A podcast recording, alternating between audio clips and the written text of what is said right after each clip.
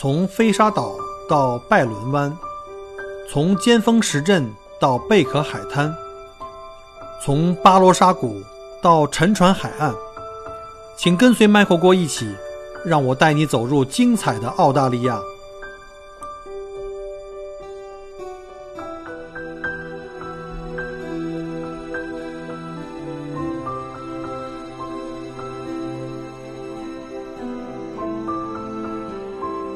各位听友，大家好，欢迎再次收听麦克郭聊澳洲。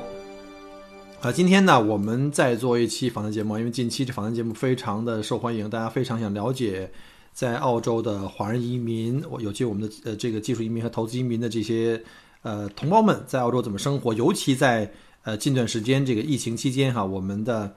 呃华人同胞们在澳洲是怎么度过的？那今天呢，我们请来了我们节目的老朋友啊，是我们。这个采访嘉宾的第一期的第一个呃嘉宾啊，就是著名的这个我们的墨村网红 Jason 杨，Jason 你好，Hello Hello，郭哥好，呃大家好，你好你好，呃我没记错的话，应该你现在来澳洲一年快两年了吧？应该有，呃到今天到今天的话，大概呃还再过几天就已经满六百天了。啊，就是再过两天就现在五百九十几天，对吧？对对是啊，你这数的这么细，你这个心太细了。嗯。那我就是想了解一下，就是因为我们之前其实还是见面蛮多的哈，尤其在疫情以前，是在这个疫情之后，我们呃各种的就是这种限制啊，就不能够在物理上大家可以经常会见面，但是我们在网络上的沟通非常多啊。包括像之前什么爱心小分队啊，那我想就是想接这个机会呢，想了解一下，也跟我们听友介绍一下，就是你在这个从上次我们采访大概是一百天吧，对，是一百天整对，然后到现在又经过了差不多五百天，那在这个整个这个过程中呢，你有什么些就是一些变化？包括移民在过去的五百中呃五百天中，你有哪些方面呢获得了一些小的成就啊，或一些感受，跟大家来分享一下吗？好的，呃。这五百天，这五百天应该是我人生当中我自己觉得应该是最精彩的五百天，因为是吧？对，因为完成的事情确实比较多。呃，我从一百天的时候，当时谈到从来都没有来过澳洲，然后现在六百天的话，这个过程当中，呃，孩子就是上学，然后从语言学校，然后到正式上学，那个就是正式的小学。然后我自己跟太太还要再进行，可以说人生的在一个很陌生的环境当中的创业。然后呢，呃，在墨尔本置业安家，嗯然后又认识了很多很多的邻居。就是整个的这个过程当中，后来因为呃疫情的到来的话，我们后来又做了爱心小分队。然后现在很多的群友生意受到影响，我们又成立了那个小生意的联合队，所以整个的这个五百天，好像感觉过得特别特别快，就是一晃特别充实，是吧？对，是的，时间过得特别快。嗯，我看你在家里都过得特别有声有色的，什么家里从那时候你的朋友圈在在分享那些什么，把家里的地板等于做了一次装修嘛，地板也都给嗯给重新换了，然后后面的花园也重新。把那个杂树杂草都砍了以后，变成了一个小花园，然后甚至还做了很大的工程，开始做挡土墙，都是自己做的吗？嗯，是的，呃，对，地板的话，地板是因为这边大多数的西人喜欢用地毯，因为就是灰尘会吸附在里面，但是但是他们会定期清理。但是我觉得，因为我的那个老丈人丈母娘会来到就是墨尔本，在疫情之前他们来的，所以赶在他们来之前的话，我们把地板给换了。对，然后哦，那他们现在也在吗？他们现在还在吗？在的，因为来了疫情，他们想走也走不掉。哦，OK，那就等等于就等于这这个团聚的时间就因祸得福，我们可以延长的时间更长一点。那他签证你们要给他们做延期吧？因为要过三个月的话，可能嗯，第一次就是延期的话，是我们在那个澳洲的分城之前，我们去了一趟斐济，然后回来之后的话，出境就可以了。对，本来就可以再多几个月。所以，如果是马上再禁令，如果再延长的话，我们再进行那个签证的申请，可以再多待三个月，这个是可以的。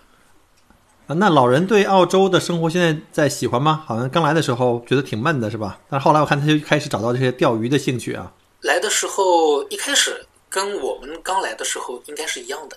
感觉还是 还还是蛮新鲜的。就但是时间久了之后，还是觉得那个不是很方便，因为毕竟一出门就必须要开车。就所以老丈人跟丈母娘的话，也自己去想着怎么样能够让日子过得更加精彩、更丰富、多彩一些。那个，但是他们来了之后呢，首先就是我跟太太，就是从带娃的角度来讲，就迅速解放了。我们终于对有人帮你们做饭啊，对过上了就是饭来张口的这个日子，挺好，挺好。啊，那就是刚才我们讲过，从你第一次我们上节目一百天到现在又经过了五百天，然后呢有很多方面都有了这个长足的进步，或者说你可能完全开始融入到澳洲社会。那刚刚我们讲的那些点，就包括像孩子上学呀，包括像你的生意呀、安家落户啊，还有包括现在这个疫情的期间的这个情况，能不能给我们具体讲讲？就是呃，在这个几个方面里面，你的具体的感受能够分享一下吗？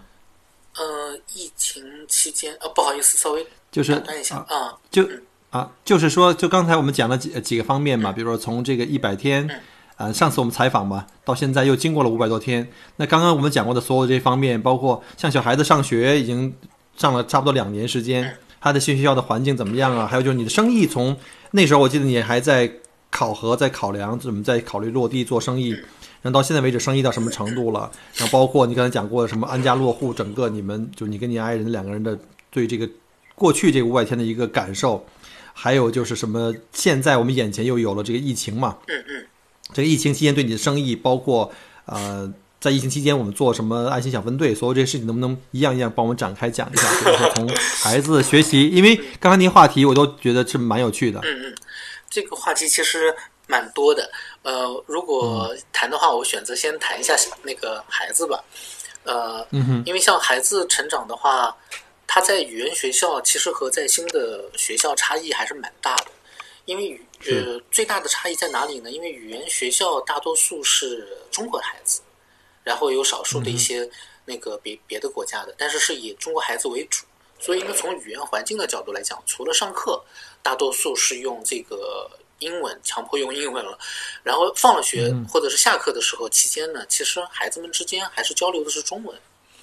然后呢，上了小学之后的话呢，因为整个学校里面大多数全部是纯英文的环境，所以这个时候呢，就是孩子其实呃会面临一个什么样的问题呢？就第一，他的英语一定是会突飞猛进的，因为整个的语言环境全部都是全英文了。但是第二个的话呢，就是很多的家长。在孩子入学之前，尤其是上语言学校那个这个这个阶段，我觉得一定要重视，一定要让孩子就是更多的去沉浸式的去学习英文。这样的话，他到了新的学校之后，他会比较容易能够融入，也会能够交到朋友。我们当时呃还带着孩子去了之后呢，老师也蛮贴心的，特地就是正好是早上，然后老就老师还专门。给他拉了一个英文很好的一个小美女，就然后哦，对，就是让我的孩子跟他就是坐在一起，然后呢，就是这个孩子呢，虽然他不会讲中文，但是呢，他就让这个小女孩子就是跟我孩子去去帮助他，就是呃有什么不懂的话，用一些语言啊，用一些表情啊，用一些手势啊，然后尽快的能够让他适应。对，就所以我觉得这个学校还是蛮贴心的。对，就是他们叫 body system 嘛，就是你刚来的新学生对这个环境都不熟悉，他们会找一个比较热情的，呃，一个 body 带着你，一般是你的同级或者比你高一级这样的。嗯，对。当然最好是讲同一个语言了，但可能你那个学校可能华人比较少，他否则他可能一般会给你找一个讲同一个语言的。嗯，对，这个这这个学校呃，小学的话呢，在墨尔本排名第一名，就是好像。这个就，但是他的华人的，你是在上那个 Beverly Hill 吗？对对对，是的，Beverly Hill，对。啊，Beverly Hill 是在 Doncaster 跟你们呃，你在住在那个呃 Templestowe 嘛，所以在你们那个区域里面，我那个那个学校是真的是是墨尔本的这个就是 特别顶尖的小学，而且那边因为这个小学，他们这边周边的房价都很贵，他们那边号称叫双学区嘛，还有 Doncaster 一个中学也很好的，嗯，那是一百分小学，是的，是的。嗯，是在那个 Doncaster East，然后后来我们搬家了之后呢，就是其实是搬离了那个学区，就但是我们还是在那个学校里面上。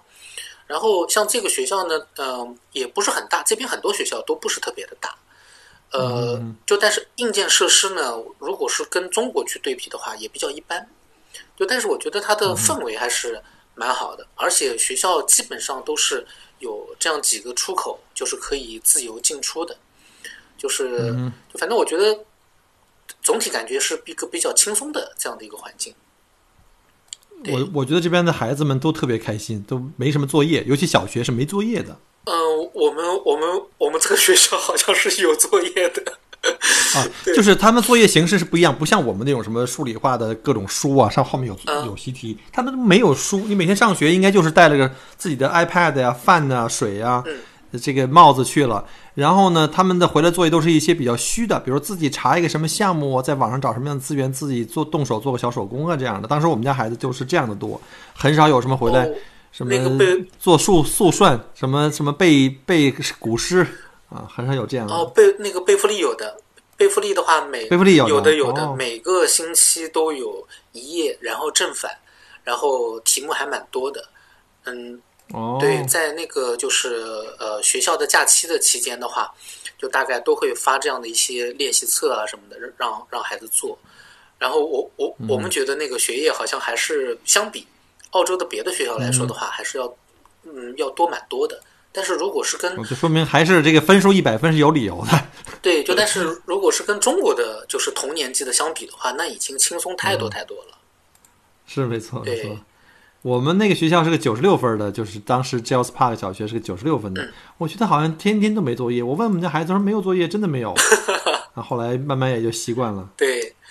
然后呃，他在学校里面的话，已经现在从一年级升到了二年级，然后在一年级下半学期的时候，就是就一直在念叨说一个女孩子，就然后有一次去放学去接她的时候，就然后两个人就舍不得分开，就是呃，二年级就开始有女朋友了，是的，这是的。个有点早熟啊呃，。不在一个班，不在一个班，就但是嗯，他跟我说天天都在一起玩，然后商量以后长大挣的钱要给他买一个钻石的戒指，然后说以后真的假的呀？是的，是的，是老外吗？还是还是 A B C 啊？还是我们自己同胞啊？同胞同胞，然后哦也是入学不久，可能因为呃，可能情情况比较类似吧。就然后已经在商量，哦说两个人已经在商量以后未来怎么结婚，然后房子买在哪里。这真逗！哎，他们那等于他们俩都是，就是那个女孩子可能家里人也是刚刚来移民，她可能也是从中国刚过来，所以呢，语言方面和各方面可能还有点孤独感，她可能两个人很容易就在一起。呃，一呃，语言方面好像比我们还要还要更好一点。对，就然后哦我们当时还问我们说那个女孩子漂不漂亮啊？就然后那是一开始我们还不认识的时候，然后他就讲她很漂亮，很漂亮，长得非常漂亮。太逗了，太逗了！这个这个这个没准会成为真的啊！这个如果要是能能成为这个将来真走向婚姻殿堂的话，没准我们可以跟踪采访啊，一下跟踪就二十年啊！好像我看你家小孩现在也还呃自己挺爱动手做一些东西，在朋友圈里分享，然后包括你的一些什么什么 funny sticker 那些小东西，还有就是他还在家里看你在车库里还有那个什么拳击的练习的那个东东西，你天天跟他在一起排练吗？嗯，对，因为这边的就是呃，西人孩子的话，他比较就是更多的还是比较结实的，就所以在这边华人的孩子的话，就是在这个方面一定要加强体育锻炼，然后户外的一些运动，这个是必必不可少的。是对，而且我觉得这样的过的童年的话，嗯，应该跟我们小的时候那种童年的感觉也更类似，就玩的比较野，然后户外比较多，这样的感觉挺好。没错没错，对，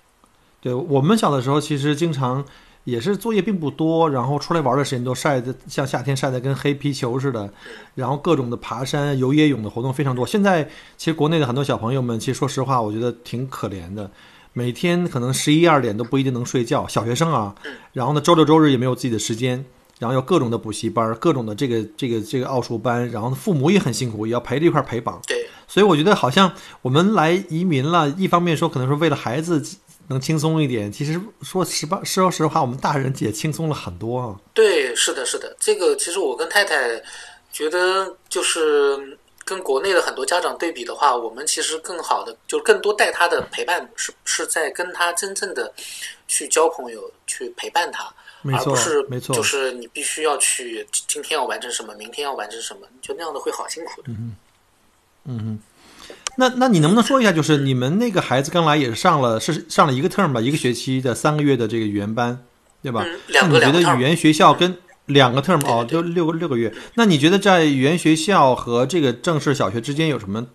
区别，或者是嗯对他的帮助有多大？然后能不能介绍你这个一百分学校啊？感觉如何？就你在作为你天天去接送，对学校的这个感受？嗯，我们觉得跟语言学校相比的话，老师非常负责任，就是盯得特别特别的紧，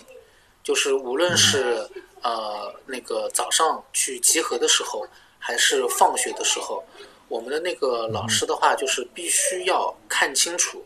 这个家长，然后一个一个孩子的，就然后来再进行放。就他得认识你才可以。比如说我要去替你接，就算是你儿子认识我，不可以可能老师都不一定会让走的。对，除非跟前前面跟那个那个学校的老师的话，呃，去报备。对，就那个要专门去交代的，老师特别特别负责嗯任。然后我们几乎每天都能够收到邮件，对。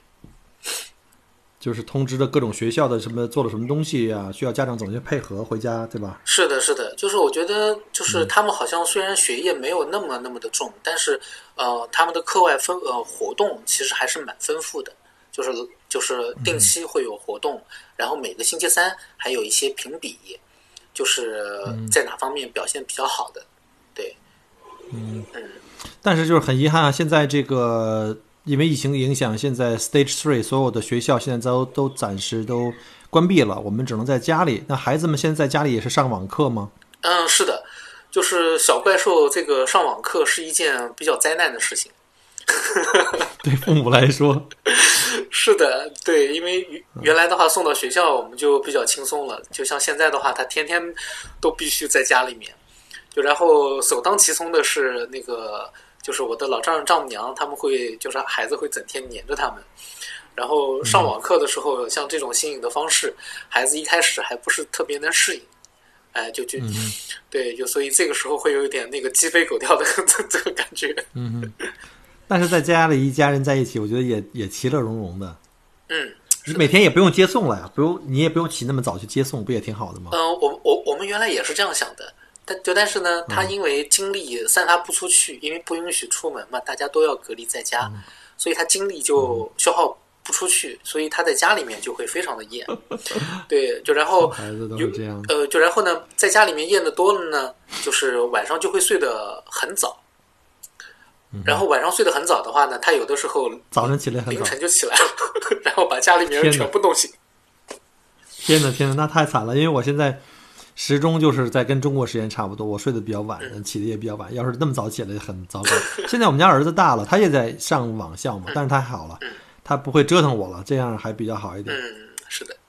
嗯，啊那我们我们上次从上次到现在，这个已经过去一年半的时间，那你的当时的生意的是一个构想，一个一个一个一个想法，到现在已经开始在落实。那能不能在这儿呢，也给大家分享一下你当初从自建这个生意所面临的一些困难和到目前为止你总结的一些问题，以及你如何在这个整个过程中去解决这些问题？嗯啊嗯，客观的讲呢，自建生意，当时我想的还是挺好的，因为呃，毕竟原来在国内专门是去分析这些，因为我原来就是做地产的，然后呢，呃，涉及市场啊、客群啊、产品啊、规划各各个方面的研究，原来就是从事这个工作的。呃，到了澳洲来之后呢，也发现了澳洲这个地广人稀。和越相对集中的区域，租金越高，很很多的基本特征摸得还是比较清楚的。然后呢，嗯，嗯、可以说自建生意有难度，是真的有难度。呃，核心的原因就在于那个你没有前面的这个客源的积累，就是对你的产品，就是不光你的产品，你要有穿透力，能够接地气，能够贴合澳洲人的这个需要。第二个方面就是你的营销的这种客源的召集能力要很强。这两点如果就是都能够做到，就是你还会发现你的客源要能够达到这样的营业额还是不够。所以这个时候，因为你毕竟从零开始嘛，对，从零开始积攒，是的，你不光要培育自己的稳定的老客户，同时呢，你还要找到就是这些客源在更多的地方，在哪些的一些商家的，就是他们有现成的这样的客源，还要能够跟他们来形形成这样的合作。仅仅依靠一个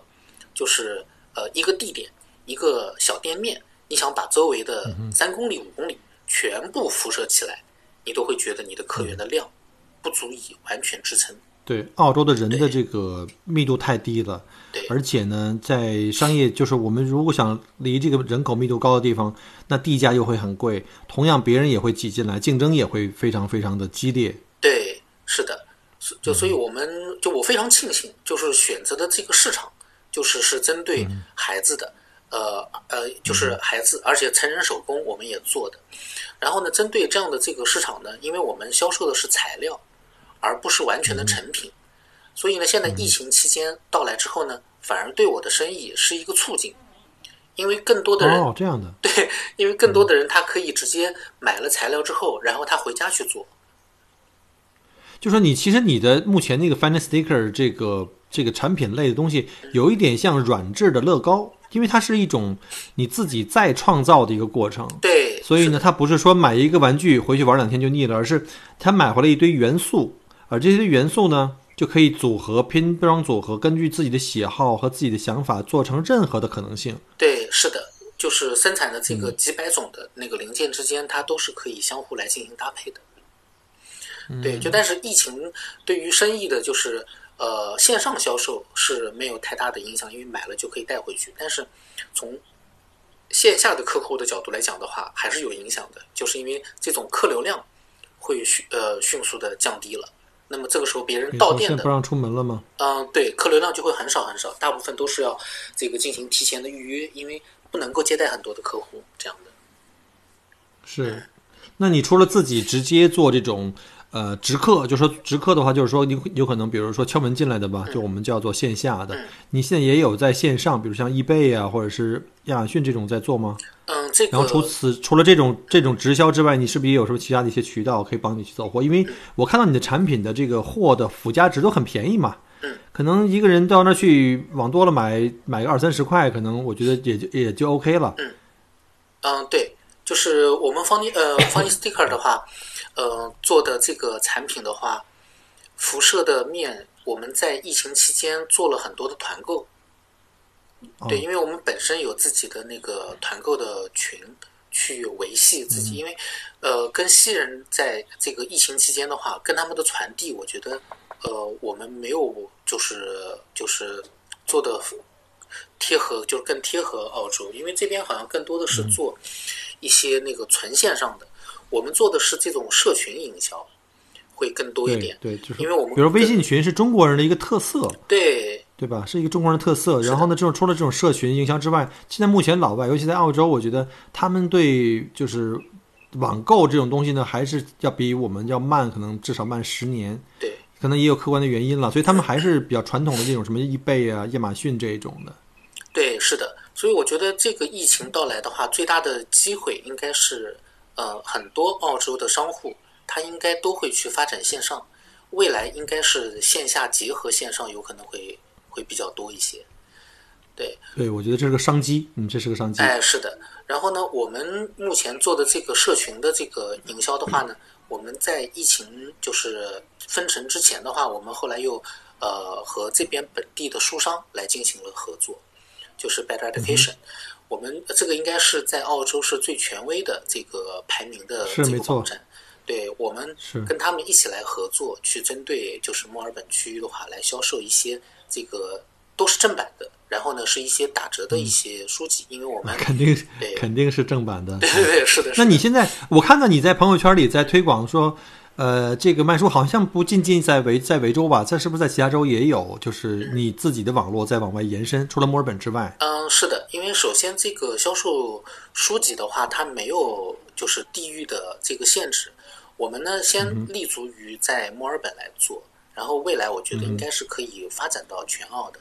呃，而且呢，在在呃墨尔本区域去做的话，我们现在呃，主要做的是东区。呃，那么仅仅是这个区域的话，我们现在才做了大概 一个 一个多月的这个时间，销售额的话就已经到两万刀了。就是一个星期吗？还是一个月？一个月，一个月的时间的话，啊，一个月，那已经相当厉害了。而且你是呃，等于是封闭式社群，你是通过群群嘛，这个群，而且呢，我们也只是在华人圈里才会用微信群。对。而华人又在整个澳大利亚的人口比例才在百分之五左右，所以实际上你很快就在华人圈里先打开了这么一个缺口。嗯，对，这个呢，客观的讲，就是做书这个东西没有什么利润，但是做书这个，嗯，这个呢，就是应该是更多的是一种刚需，它是一种刚需性的这个产品。呃，然后呢，我们去做这个书籍的话呢，呃，也是依托于需求的，因为很多的。就是孩子，呃，华人家长来了之后，他并不清楚，就是给自己的孩子应该买什么样的书，自己的孩子应该在是一个什么样的一个档位上。所以，我我们这边首先是做的是一个一对一的服务，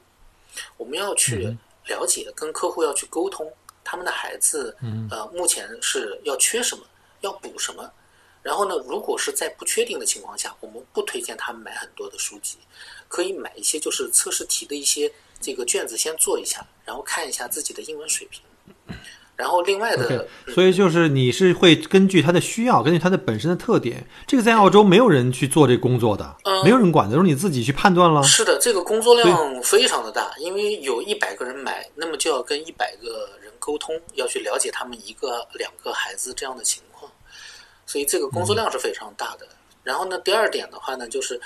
呃，原来他们都是去。就是去查找这些书籍的，因为都是纯英文的名字，所以很多中国家长他不清楚这个书籍，呃，就是分成多少 多少类。那么我我的孩子要在哪一类上去补？所以他有的时候去选这个书单的时候就会比较茫然。那么我们呢，第一个是针对性的推荐，第二个的话呢，我们其实也是为了要减低一些自己的工作量，所以我们现在就是有很多的。英文的书籍，我们都要给他一些中文的解释和解读，这样呢就可以让更多的家长哎一看就明白了，方便他们以后来选择。然后呢，第三个调整的话呢，疫情正好是在疫情期间，所以呢大家更多是在家的，都最好都不要出门。我们这边的话呢，就是买了一定的这个消费金额之后呢，我们就把这个货可以给他送上门。免费送货就是到，比如说到一个金额，比如五三十块、五十块。嗯，对，我们是五十刀那个起步，对，五十刀起步免费送货。在东所以我看你这两天特特别忙，经常就在车上跑来跑去，在各地在送送书，是吧？对，因为这个工作量，这个工作量客观的讲就是非常的大，不仅是送书的问题，因为就是这个当中每一个客户买的每一本书几乎都不一样，他不会一本书买个十本的，对吧？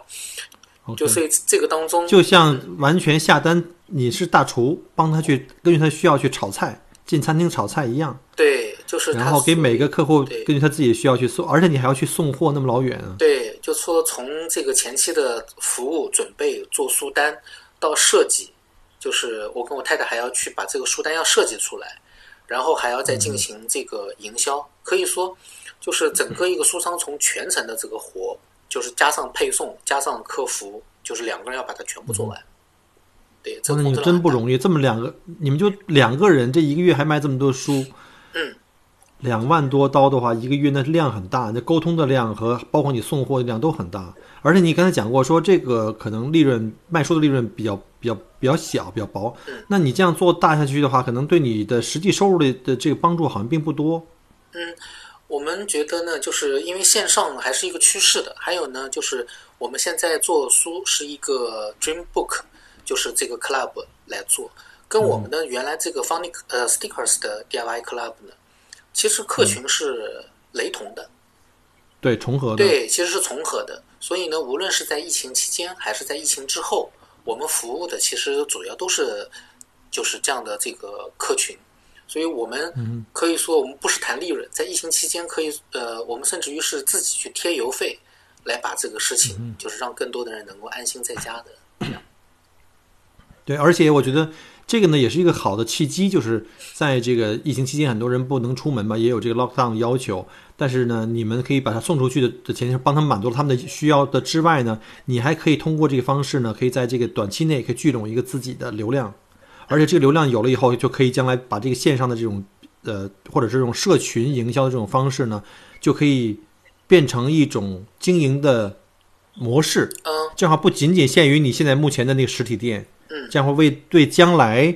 比如疫情结束了之后，你可能可以在这个上面可以推广更多的东西，不光是只有卖书跟那个 Funny Sticker 这些产品啊。对我跟我太太呢，因为从无论是从 Funny Sticker 还是这个 Dream Book 来说呢，我们最核心的优势其实是我们有研发能力，我们可以去呃研发产品和，比方说像书书籍，书籍方面成千上万，世界上那么多书，没错，那么在澳洲，澳洲是什么样的教育体系？它适合于看什么样的书？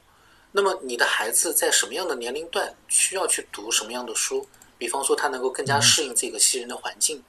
那么我们研发书单的能力和我们像这个 Funny Sticker 研发产品的能力，其实这个是思路是类似的。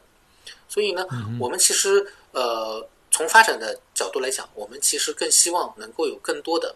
这个书籍的这个销售商来可以跟我们合作。嗯，对，因为我们去把这个就是呃什么样的产品能够卖出去，在澳洲，我们把它就是一个系列一个系列的成型，无论是呃这个贴纸也好，还是这个就是 DIY 的手工产品也好，还是材料包也好，还是这些书籍也好，就是我们现在主要其实是做这个做这一段产品研发、书单研发。对，这个其实呃可以说呃从未来的角度来讲的话。我们现在先做的是一个营销的示范案例，所以我觉得，如果是某一个市场，就是我们研发的这些产品的话，都适合于澳洲。我们也希望更多的人能够跟我们来一起合作，把这个市场做大。OK，等于你现在等于在帮你在国内的这个研发的这个或这种产品在试水澳洲，而且通过这个方方方式，你可能会完完成自己的这个移民的这个目标。同时，如果你量做大了以后呢，其实如果有其他的新移民，比如他也是做文化产品类的，而且他对你产品也感兴趣，他甚至可以把你产品接过来，在澳洲去其他地方去继续去分销，或者是这个拓宽市场，这个也可以实现自己的这个，对，也可以实现自己的营业额，对吗？这个是当然是可以的，对，因为我们就是针对本地来进行研发的，而且经过了这么多的试错环节，对，一开始过来的商品的话，哪些哎是合适的，哪些是不合适的，哪些能够走流量，哪些利润很高，我们其实都非常的清楚。是没错，我觉得就像你们这些呃幺八八的前辈们，可能对后面准备来投资移民澳洲，或者说准备登陆的这些新的幺八八们，可能对于这个不管是买店、买生意，还是这个自创呢，很肯定有很多的这个经验啊，可以去分享。我看你也是特别的怎么说活雷锋啊，之前 搞过几次，在你店里搞过几次，我们在墨尔本的一些已经开生意的一些有收获的一些投资移民的，就是我们的这些移民。呃，来分享他们自己做生意的经验，这个我觉得是一个很好的一个活动，将来可以就是继续搞下去。当然，现在的情况不一样了，现在情况是因为疫情期间，甚至你可以考虑一下搞线上，就是我们呃，昨天我也刚搞了一场一场直播嘛，实在不行的话，我们可以将来可以通过直播的方式啊，或者通过其他的线上形式采访啊，可以来分享给大家这种做生意的一些心得和经验，可以让我们以后的。投资移民们少走坑啊，少少入坑啊，这样的。嗯，这个呢，这个活动一定要去延续，因为呢，通过前面几次的这个分享会呢，连我自己都学到很多东西。就是有的群友就说：“你看我租的这个房子，看上去在租之前，这个就是看上去客流量特别特别的大，但是经营起来发现能够进店率却不是很高。”嗯哼，对，就是所以在澳洲这边的话，它整个的这个商业的，就是研究的这个方式和中国的差异也很大。是没错。然后呢，有些这个就是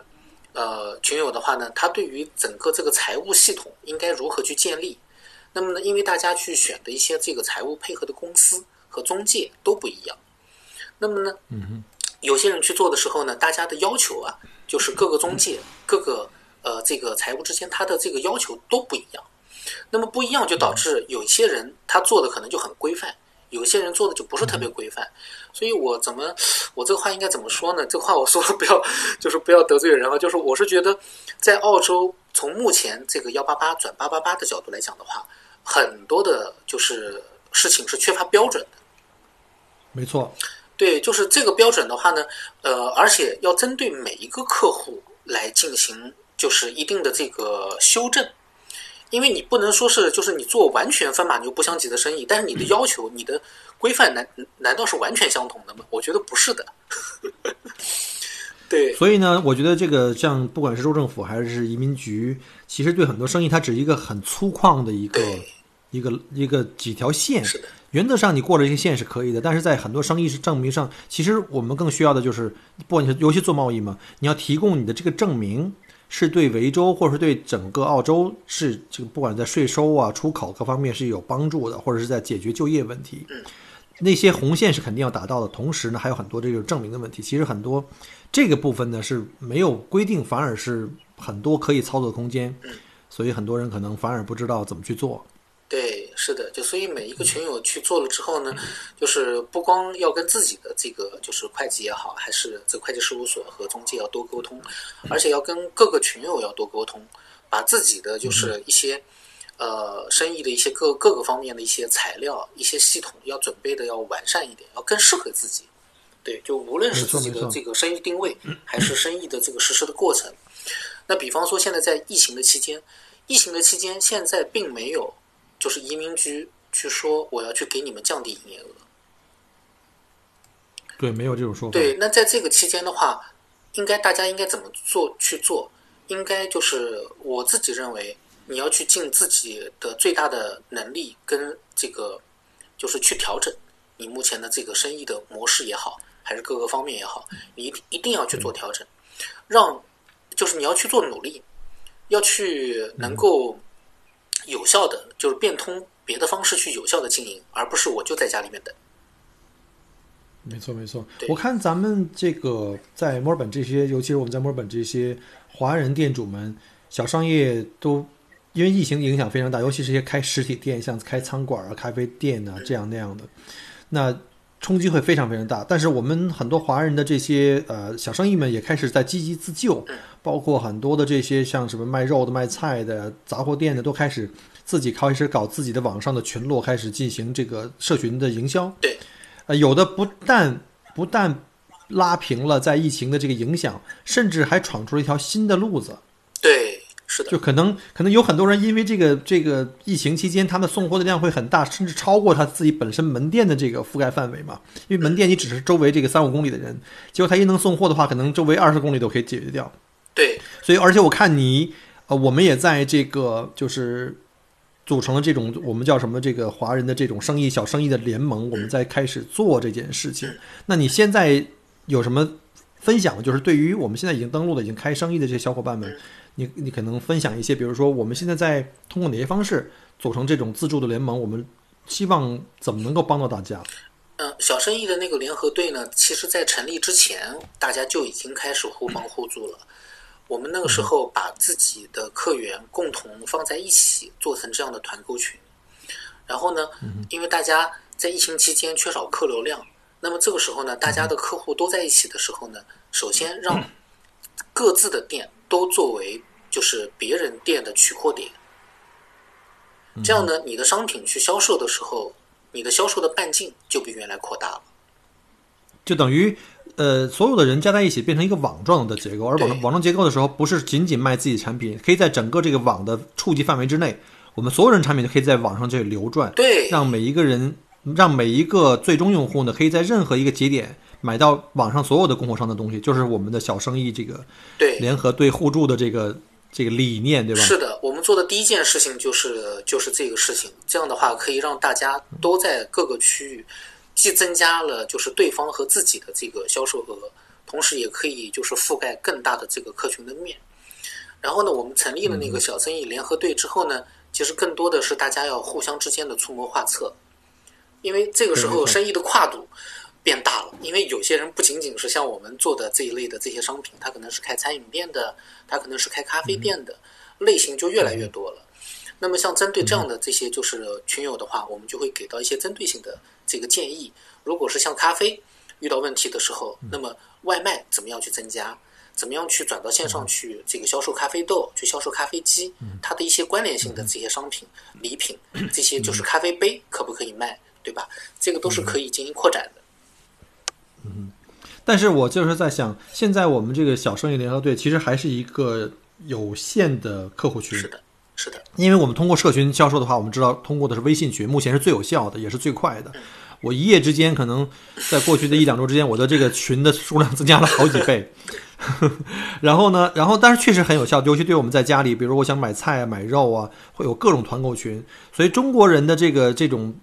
这种互助的这种粘度呢。就根本我们不用出家门完成所有的这种采购业务，可是反过来我们讲想一想的话，对于我们所有的这些小生意的联盟的话呢，我们的客户群如果只有中国人，我们讲讲过，中国人只在整个澳大利亚这个百分之五的这个大概这个范围之内，虽然墨尔本稍微可能会多一点，有些东南区，但是如果我们想真正帮到这些小业主的话，我们也可以考虑在中长期啊，可能短期不会这么快有效果，可能有一些实体的生意适合的，在前提下可以适合的话。我觉得应该搞完全要可能考虑一下，要线上就是社群的这种网上线上的方服务呢，和产品销售呢结合，比如像在亚马逊、在淘宝啊，在这种，我觉得可能是不是更广一点啊？当然，亚马逊是针对这个当地老外的这种群体啊，淘宝的话可能目前还是针对中国人的群体。嗯嗯，这个是必然的趋势。我觉得呢，因为呃，像郭哥，我们现在有这么多的这个群友的这个就是资源，无论是产品。还是从这个客源，我觉得未来可以组织大家，把就是适合于澳洲的更多的商品来进行这个网上的集成，但是也要看，因为我们现在在做的是有客户粘度的事情，它一旦就是上到这个线上之后呢，有些商品的就是它不需要太强的这种就是客户粘度，那么它在上面的话，可以辐射到更多的新人的这个社群。那么如果是呃需要很强粘度的这个商品的话，那么需要考虑通过什么样的方式来进一步优化这个结合？对，没错没错。而且我在考虑到的是，现在尤其在疫情期间，其实我们为什么能够形成这种小生意的这种联盟的这种互动，可以互相抱团取暖，是因为在这种情况下呢，我们人多力量大，可以互相帮助，每个人都不至于掉队。而且我在想，可能通过这疫情之后，也也许疫情之后的话，我们这种形式还可以继续存在。因为它已经确实确确实实在帮到我们，甚至可以再进一步的扩大。比如说，我们可不可以把这个小生意联合队变成更大的一个平台，就可以把在澳洲的华人以及我们在这边的一些优势或产品或澳洲的一些服务，我们可以通过一个渠道输送到中国去。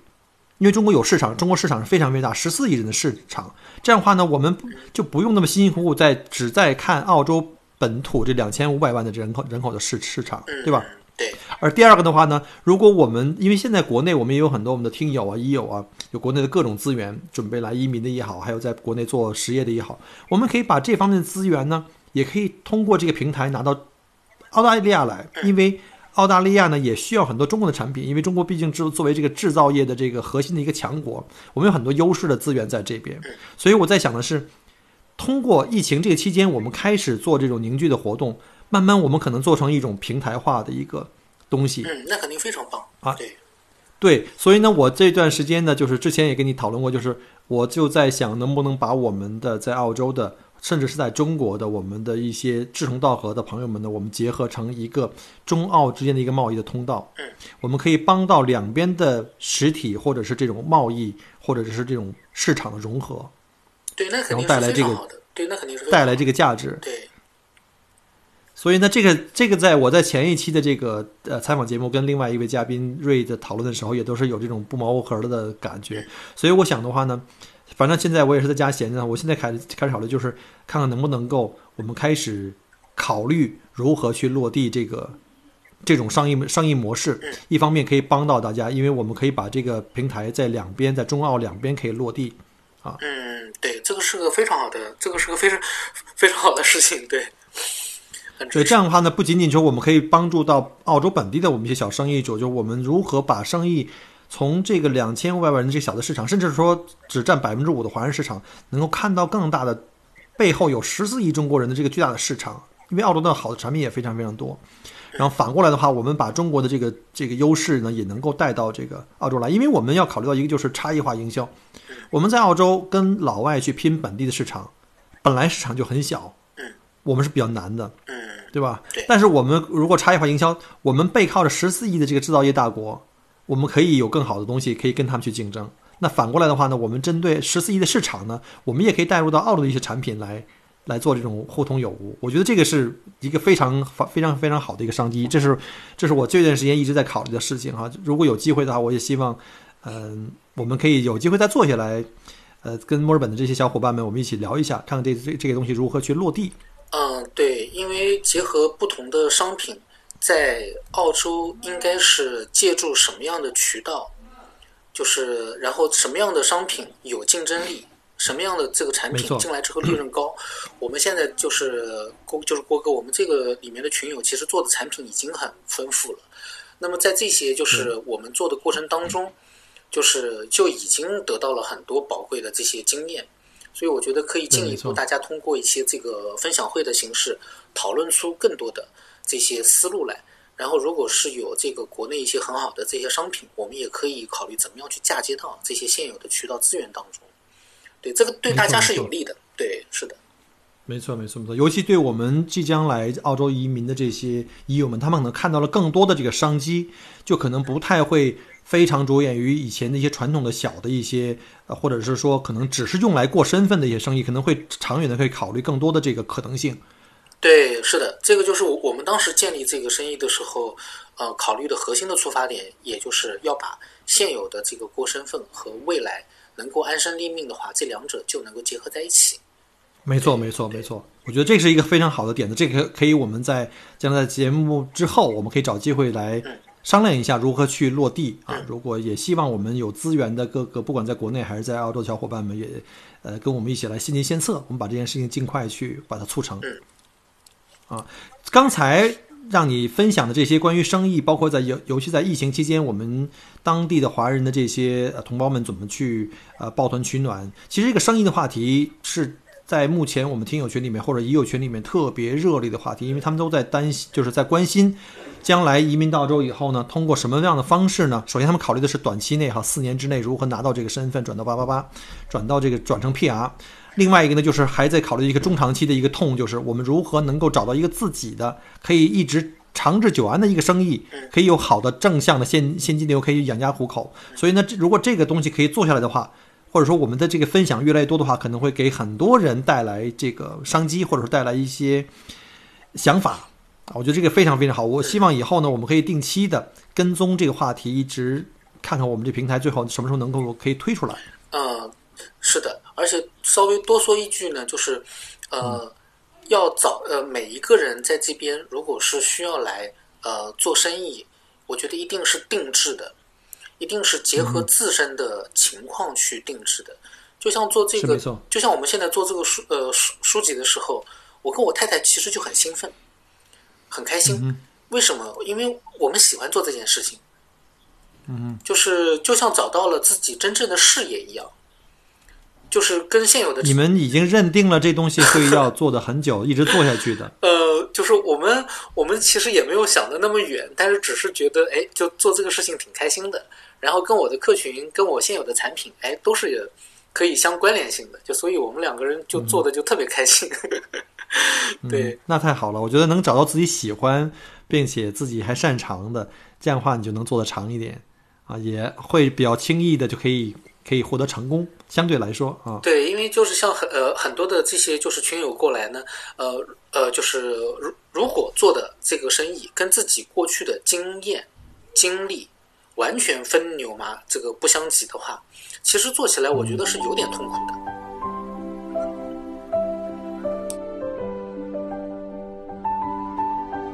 感谢您关注和支持我的节目，除了喜马拉雅 FM。也欢迎您同时订阅 Michael 郭聊澳洲同名新浪微博和今日头条，以及同名微信公众号，里面有很多旅行移民相关的资讯和攻略。如果您正在规划澳洲的旅行、留学或移民，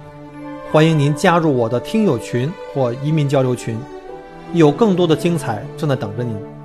Michael 郭约您相聚在澳洲，我们不见不散。